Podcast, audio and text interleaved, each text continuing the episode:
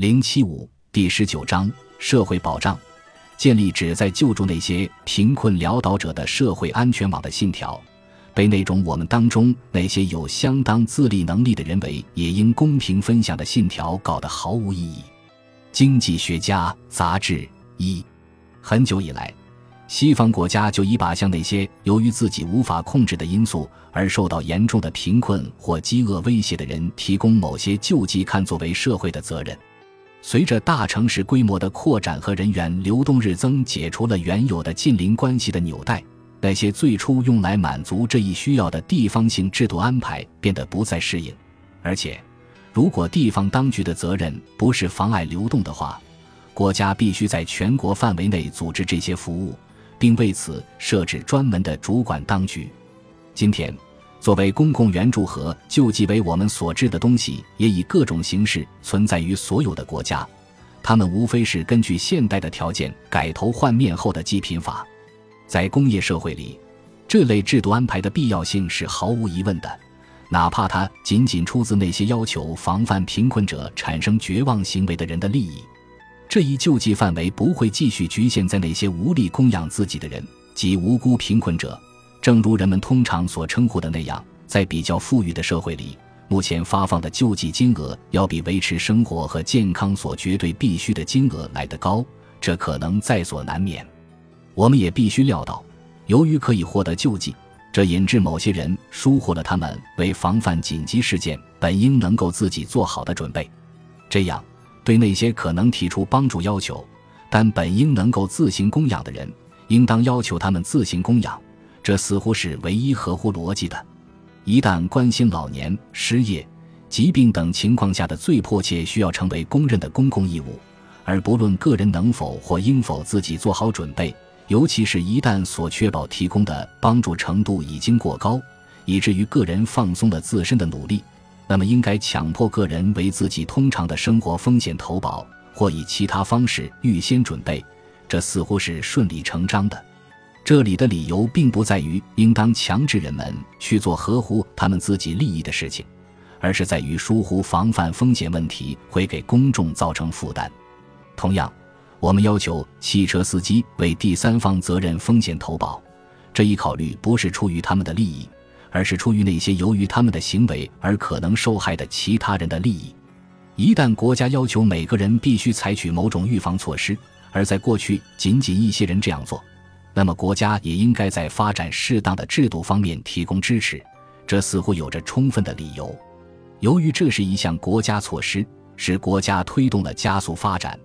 要不然发展将会迟缓得多，而且。人们把为试验和开发新型制度的开支与在其他有关公共利益领域内的研究开支或知识传播开支同等看待，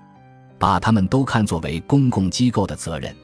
那些出于这一目的而从国家财政里拨付的扶助金，应当是暂时性的，它是一种补贴，它的意图应当是促进一种因公共决策造成的加速发展，而且它只是为一个过渡阶段而安排的。它应当在现有机构发展壮大之后，到能满足新的需求时而终止。到这里为止，对整部社会保障机器的合理性评述，也许能为最坚定不移的自由卫士所接受。尽管许多人认为走得这么远是不明智的，但我们不能说这与我们所申明的原则相抵触。像上述那样的计划，虽然会涉及到某种强制。但是这种强制只是防范有人出于其本身利益对他人施加更大的强制，并且该论点不仅基于强迫个人为他们自己的需要做出更有效的预防的任何愿望，而且基于个人不愿受周围同胞的极端困难牵累的欲求。二，只有当社会保障的拥护者继续迈进了一步，才出现了严重的问题。早在19世纪80年代，德国社会保险的初创阶段。国家不仅要求个人必须防范那些如果个人不加以防范就需要国家承担的风险，而且还强制个人必须从一家统一由政府管理的组织来接受这一保护。尽管有关这一新型组织的灵感来自那些由工人自发创建的机构，尤其是在英国，尽管再也涌现出这类机构的德国的有关领域，尤其是在医疗保险领域，他们被允许继续存在。但是政府决定，只要有必要推进新的发展，如为老年、工伤事故、无工作能力、无独立生活能力和失业等方面提供保障，就应当采用统一组织的形式。这一组织将是提供保险服务的唯一机构，并且所有那些应受保护者都必须加入该组织。因此，这意味着社会保险从一开始就是法定义务保险，而且投保人是义务性的成为一家由国家控制的统一组织的成员。这一决定一度颇有争议，但是人们现在通常认定它是雷打不动的。其主要原因是。人们想当然地认为，这样一个统一组织的运行效率会更高，管理也简便及经济性。往往有人声称，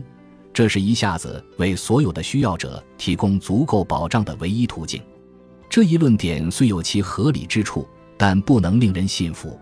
在任何给定的时刻，由当局所能筛选出来的最优秀专家设计一个统一的组织，它会是当局能够设立的最有运行能力的组织机构。这也许是正确的，但是，如果把它作为一切未来发展的唯一出发点，而且那些最初负责人还成为裁决今后需要何种改变的唯一法官，它似乎就很可能不能长期行之有效。如果有人相信从长期来看，做任何事情的最佳和最便宜方式可以通过预先设计来解决，而不是通过不断的重新评价可支配资源来确保，这是错误的。随着时间的流逝，所有受到保护的垄断会失去效率。这一原则无论在哪里都适用，这里也一样。如果我们在任何时候都想确保尽快的实现已经肯定有把握实现的一切事情，那么有意识的把所有资源组织在一起并用于这一目的，这确实是最好的办法。在社会保障领域，依靠适当制度的逐渐演进，无疑会意味着。好些个人需要在一段时间内不能得到足够的重视，而换成一个集权组织的话，他们本会立即得到照应。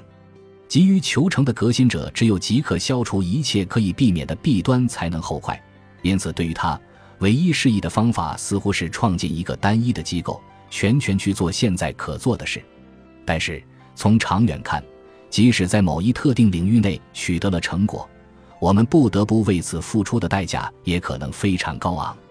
如果我们由于它的直接覆盖面更大的缘故，而把管理社会保障的职责交付一个单一的综合性组织，那么我们很可能会阻碍其他组织的发育，而后者对福利的贡献也许会比前者更大。如果说最初支持单一的法定组织，主要是基于对效率的强调。那么，该组织的拥护者的内心从一开始就明显有着其他的考虑。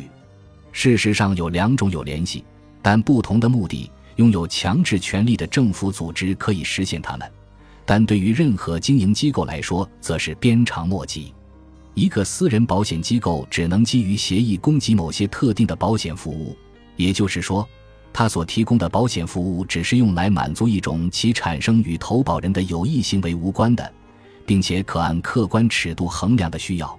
而且，他以这一方式只能为可预见的需要情况提供保险服务。无论我们如何扩充一个真正的保险制度，投保人将绝不会得到多于私人保险机构为满足协议规定的要求所提供的东西。也就是说，投保人得不到根据某种对他的境况的评判应当需要的东西。与此相反。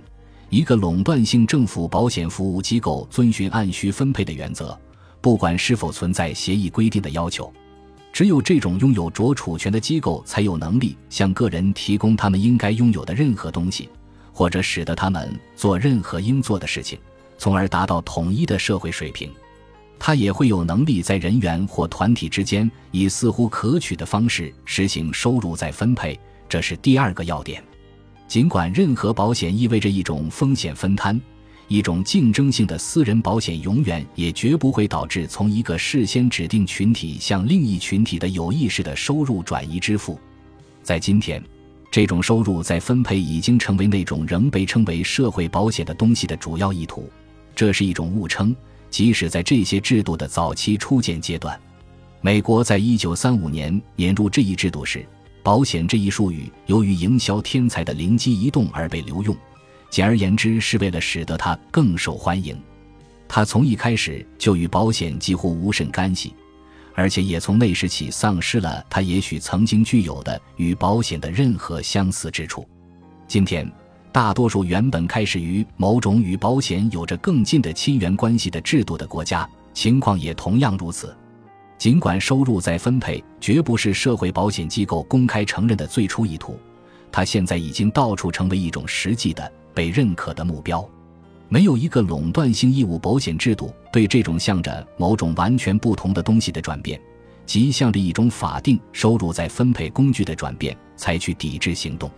在这种制度里，不是由作为多数的施予者来决定应当给予作为少数的不幸者以何种东西，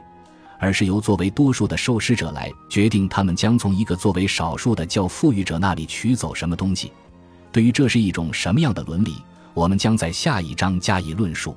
在这里，我们只研究一个原本旨在减少贫困的机构是如何转变为一个平均主义的再分配工具的过程。正是作为收入社会化的手段和创造某种向那些被认为是最应受益的人分配货币或者实物好处的家政型国家的手段。福利国家对于许多人已经成为过时的社会主义的替代物。福利国家试图以他认为适宜的比例和方式分配收入。实现一种公正的分配，这一诀窍作为目前已经名声不佳的直接生产控制方法的替代方法，实际上只是一种追求旧的社会主义目标的新方法。与比较旧式的社会主义相比，它受到了更为广泛的多的接受。原因在于它最初往往被渲染成它似乎无非是一种扶持特别贫困者的有效方法，但到后来。接受建立这一貌似合理的福利组织的建议，被解释为对某种完全不同东西的支持。这一转变主要是由一些对多数人似乎只是事关次要的技术问题，而其根本区别则经常由喋喋不休的巧妙宣传着意掩盖的决定所引起的。但要紧的是，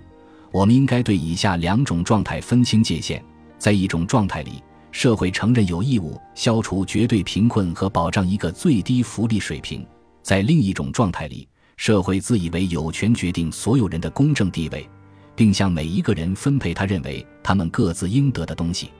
如果授予政府提供某些特定服务的排他性权利，即一种为了达到目的而必须用来处置和强制个人的权利，自由就会受到严重的威胁。本集播放完毕。感谢您的收听，喜欢请订阅加关注，主页有更多精彩内容。